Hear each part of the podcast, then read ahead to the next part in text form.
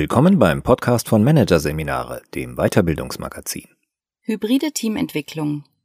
Restart für die Zusammenarbeit. Von Thomas Leppert und Hilke Posor.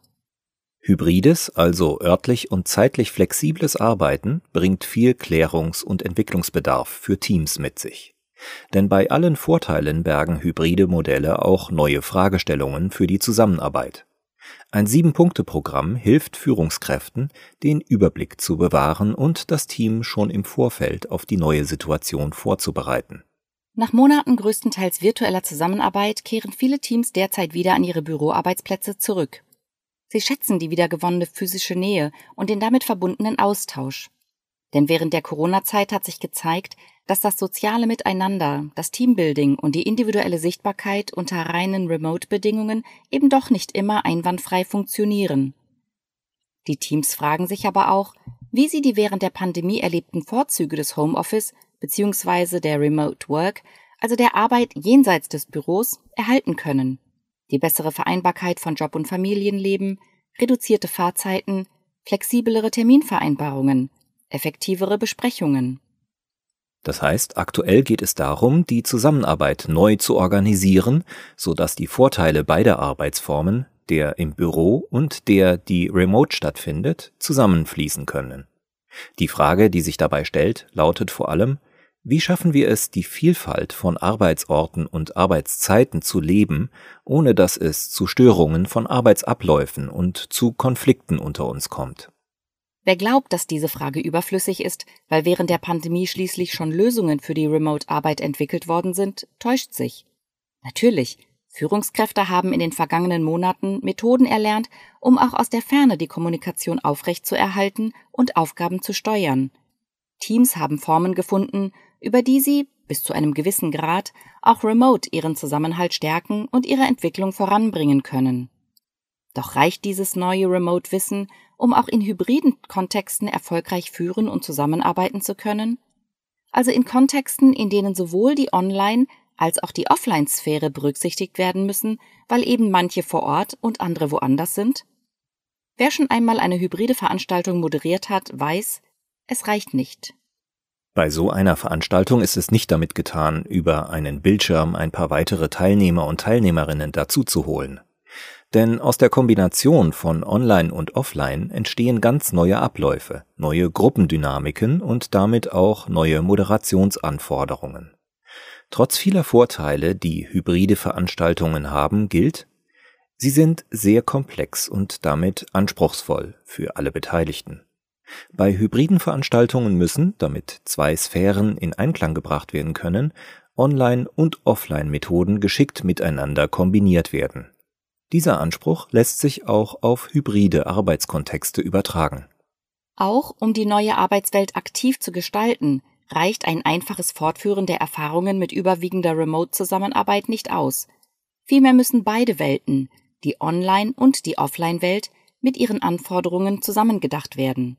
Daraus entsteht Hybrid Leadership, also die Fähigkeit, Teams und Organisationen in gemischten Kontexten situationsgerecht zu führen, die Mitglieder über die Sphären hinweg vor dem Hintergrund eines stimmigen Gesamtkonzepts zu verbinden. Beim Start in die hybride Zusammenarbeit geht es darum, ein solches Konzept zu gestalten, was voraussetzt, die Herausforderungen dieser Form der Zusammenarbeit zu kennen, die auf verschiedenen Ebenen liegen. Wesentlich sind vor allem die Prozess-, die Team- und die Individualebene. In all diesen Bereichen können sich aus dem hybriden Arbeiten Schwierigkeiten ergeben, denen man aber durch kluge Entscheidungen im Vorfeld begegnen kann. Wichtig ist, dass dies kollaborativ geschieht. Führungskräfte sollten die Chance nutzen, gemeinsam mit ihren Teams die hybride Arbeitswelt zu gestalten. Ein siebenstufiges Verfahren hilft dabei, mögliche Problemfelder auf den Schirm zu bekommen und Lösungen dafür zu entwickeln. Je nach der Komplexität der benötigten Anpassungen kann diese initiale Gestaltungsarbeit insgesamt etwa drei bis fünf Arbeitstage in Anspruch nehmen. Eine externe Unterstützung in Form von Moderation oder Prozessbegleitung kann hilfreich sein, ist aber kein Muss.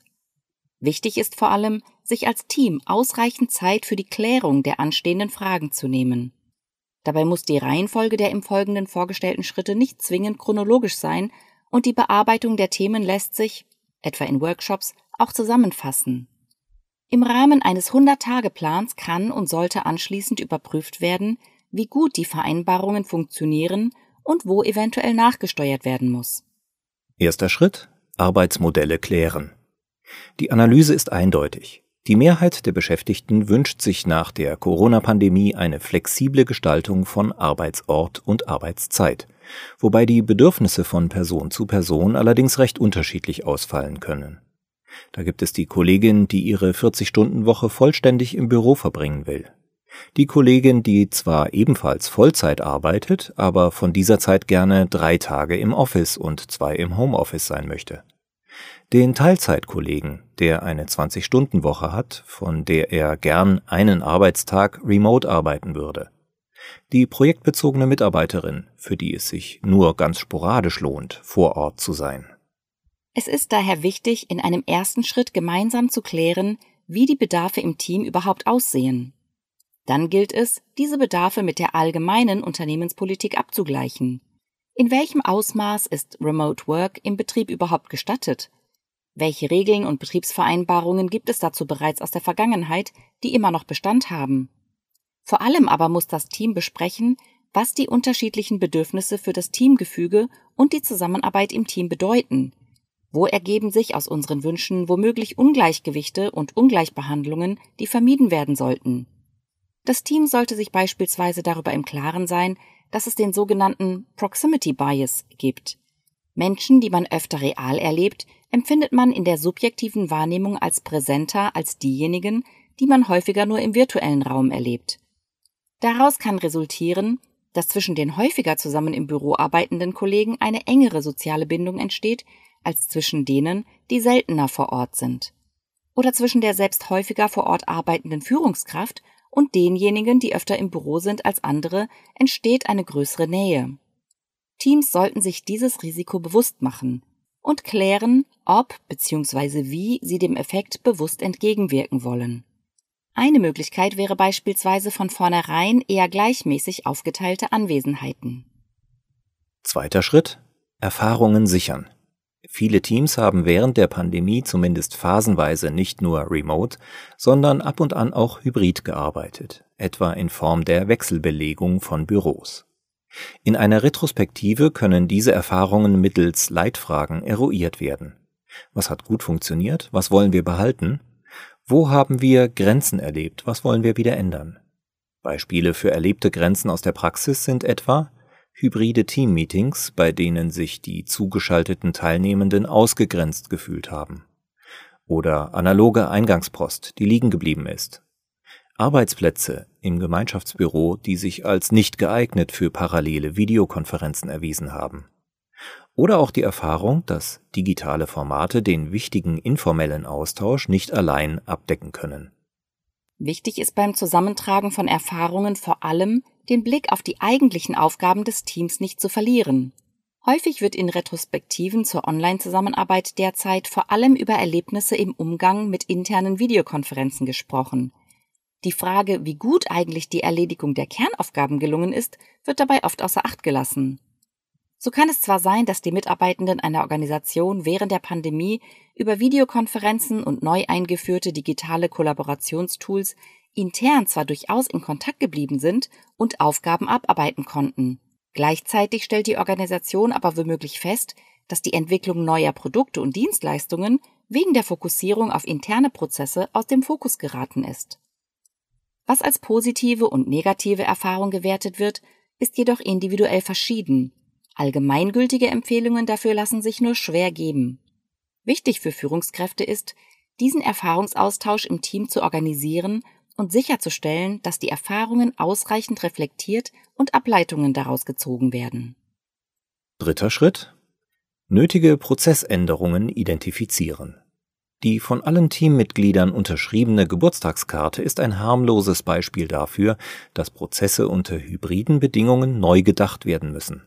Ist die Glückwunschkarte früher in kurzer Zeit zum Unterschreiben durch die Postfächer der Kolleginnen und Kollegen gewandert, so kann das Unterfangen, alle eine Geburtstagskarte unterschreiben zu lassen, angesichts flexibler Arbeitsmodelle, zur Herausforderung mit ungewissem Enddatum werden. Schließlich sind meist nicht alle gleichzeitig im Büro.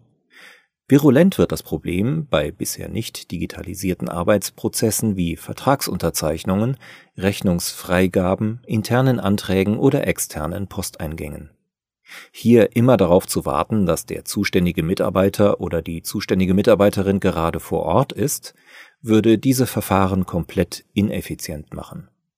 Teams, die hybrid zusammenarbeiten wollen, müssen daher ihre bisher analogen Arbeitsprozesse daraufhin untersuchen, wie sie sich zur hybriden Zusammenarbeit verhalten und ob sie wirklich von analoger Bearbeitung abhängig sind. Sie sollten prüfen, ob die Aufgaben nicht stattdessen auch flexibel on oder offline abgewickelt werden können.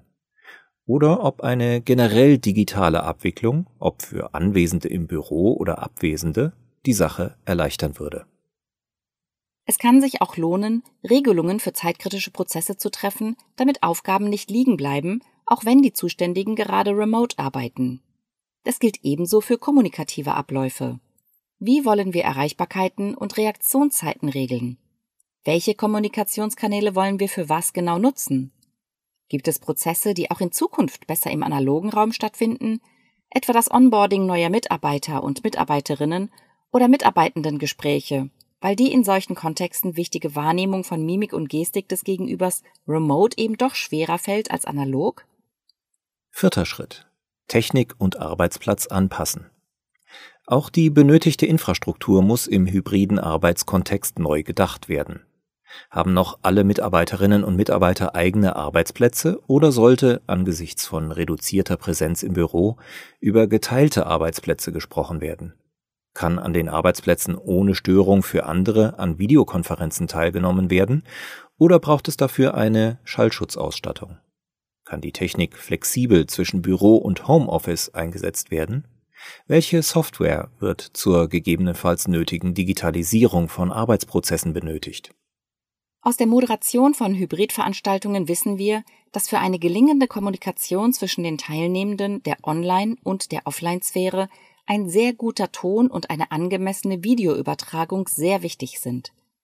Daher ist die Frage, ob Besprechungsräume so ausgelegt sind, dass mehrere Teilnehmende im Raum akustisch und optisch professionell in eine Videokonferenz mit externen Teilnehmenden eingebunden werden können, von zentraler Bedeutung. Wer dauerhaft hybride Teambesprechungen abhalten will, darf hier nicht sparen.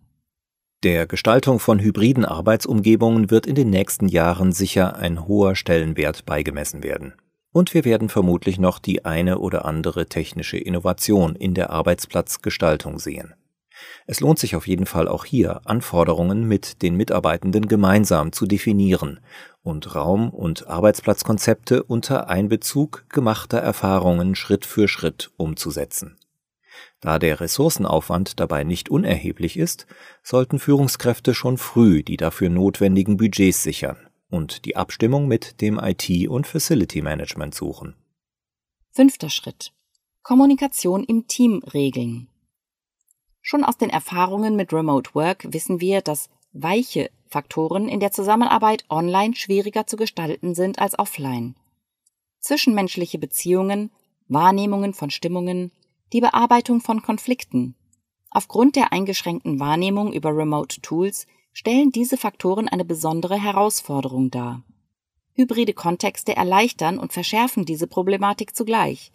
Sie erleichtern sie, weil Teammitglieder eben doch immer mal wieder die Möglichkeit zum realen Austausch haben.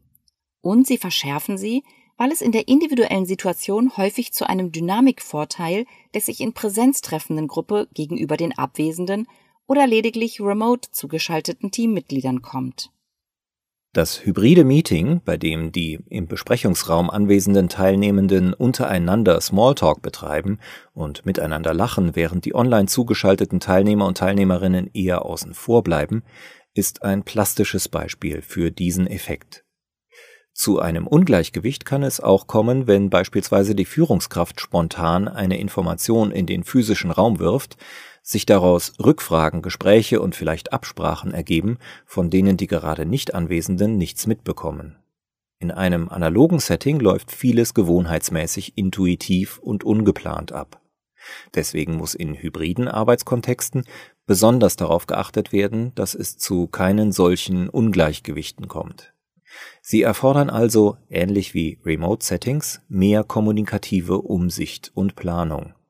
Das kann auch bedeuten, dass sich die vor Ort anwesenden Teammitglieder stärker als bisher auf ihre remote arbeitenden Kollegen und Kolleginnen einstellen. Dass sie zum Beispiel Informationen proaktiv teilen oder in hybriden Teamsitzungen an Laptops grundsätzlich digitale Kollaborationstools nutzen, statt Offline-Methoden wie Whiteboard oder Flipchart. Empfehlenswert ist, über Prozesse wie die beschriebenen offen mit dem Team zu reden und auch klare, für das Team hilfreiche Definitionen von Offline- und Online-Anwesenheiten zu entwickeln. Manche Teams einigen sich zum Beispiel darauf, dass der Montag grundsätzlich ein Tag ist, an dem alle im Büro zusammenkommen. Für andere ist die morgendliche Routine eines kurzen Online-Treffens wichtig. Meistens ist es auch für alle relevant zu wissen, wann sie sich überhaupt auf synchronem Weg erreichen können. Außerdem sollte in einer solchen Austauschrunde der Umgang mit Konflikten geregelt werden. Der Online-Raum stellt in der Regel keine gute Option für die Konfliktklärung dar, da die Übertragung von Gestik und Mimik hier nur eingeschränkt stattfindet. Dies ist nachteilig für die Vermittlung von Emotionen wie Empathie oder Trauer. Für gelingende Konfliktbearbeitung sind diese Ebenen von Kommunikation jedoch oft notwendig. Daher kann es sinnvoll sein, für sich anbahnende Konflikte im Online-Raum die Verabredung zu treffen, dass jede Seite das Recht bekommt, eine Fortführung des Gesprächs im Offline-Raum einzufordern. Ohne Frage sind die Aspekte der Kommunikations- und Beziehungsebene im Team eine komplizierte Angelegenheit, die nicht ohne weiteres in einem einzigen kleinen Teammeeting organisiert werden können. Im Rahmen eines 100-Tage-Plans sollten sie aber zumindest zur Sprache kommen, damit in der weiteren Zusammenarbeit immer wieder überprüft werden kann, wie sich die Kommunikations- und Beziehungsebene unter den Bedingungen der hybriden Zusammenarbeit entwickelt. Sechster Schritt Individualebene beachten. Wie können im hybriden Arbeitsumfeld Nähe und Vertrauen gestärkt und die Bedürfnisse und Potenziale von Mitarbeitenden erkannt und gefördert werden? Auch hier gilt, es funktioniert nur über bewusste Planung. Eine Führungskraft, die täglich im Büro beim Team vorbeischaut und dabei sowohl fachliche Informationen austauscht, wie auch informelle Gespräche führt, muss dies genauso oft auch mit häufiger remote arbeitenden Kolleginnen und Kollegen tun. Das achtsame Mitdenken und Einbinden auch scheinbar entfernter Teammitglieder ist allerdings nicht nur eine Führungsaufgabe, sondern stellt eine wichtige Herausforderung für das gesamte Team dar. Es erfordert Empathie, die Fähigkeit zum Zusammenbringen von Wahrnehmungen im digitalen und im realen Raum sowie die Kompetenz, in beiden Sphären angemessen zu kommunizieren. Auch muss darauf geachtet werden, dass die Mitarbeitenden in beiden Sphären genug Raum bekommen, ihre Stärken ausleben zu können. Es darf zum Beispiel nicht dazu kommen, dass diejenigen, die häufiger vor Ort sind, mehr Gelegenheiten erhalten, ihre Stärken etwa ihr Präsentationsgeschick einzubringen, als diejenigen, die eher selten vor Ort sind. Zudem müssen sich Führungskräfte darum bemühen, Stärken und Schwächen auch der seltener Anwesenden auf den Schirm zu bekommen und ihnen die nötige Unterstützung bieten. Dies ist manchmal schwierig, weil Führungskräfte und Kollegen diese Mitarbeitenden hauptsächlich punktuell, quasi durchs Schlüsselloch einer Videokamera und über die schriftliche Kommunikation erleben. Umso wichtiger ist es, aufmerksam zu bleiben. Zum Beispiel auch für persönliche Probleme wie die Tendenz zur Entgrenzung von Arbeit. Sonst entsteht hier eine ungleiche Dynamik zwischen Mitarbeitenden, deren Arbeitszeit und Workload klar durch ihre Präsenzzeit im Büro definiert sind, und denen, die im Homeoffice zu unüblichen Tageszeiten oder fragmentiert arbeiten und deswegen häufiger keine eindeutige Trennung zwischen Arbeit und Privatleben erleben. Siebter Schritt. Personalabteilungen einbinden. Personalabteilungen kommt die Rolle zu, die beschriebenen Teamentwicklungsprozesse gegebenenfalls zu initiieren, sofern Teams sie nicht selbst starten. Vor allem aber sollten sie eingebunden werden, um inhaltlichen und methodischen Rat zu geben und gemeinsam mit den Führungskräften Unterstützung bei den anstehenden Teamentwicklungsprozessen zu leisten, etwa in puncto Weiterbildung.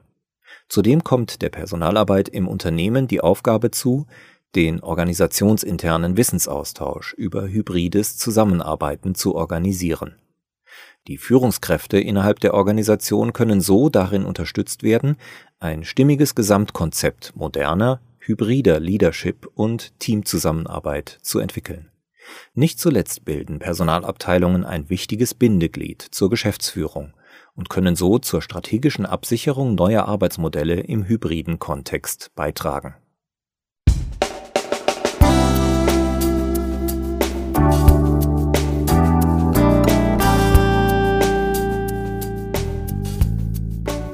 Sie hörten den Artikel Hybride Teamentwicklung Restart für die Zusammenarbeit von Thomas Leppert und Hilke Posor aus der Ausgabe September 2021 von Managerseminare, produziert von Voiceletter. Weitere Podcasts aus der aktuellen Ausgabe behandeln die Themen Hybride Leadership, herausfordernde Spielarten und Lehren von Luhmann. Radikales Feedback ist eine Gefahr für Organisationen. Weitere interessante Inhalte finden Sie auf der Homepage unter managerseminare.de und im Newsblog unter managerseminare.de/blog.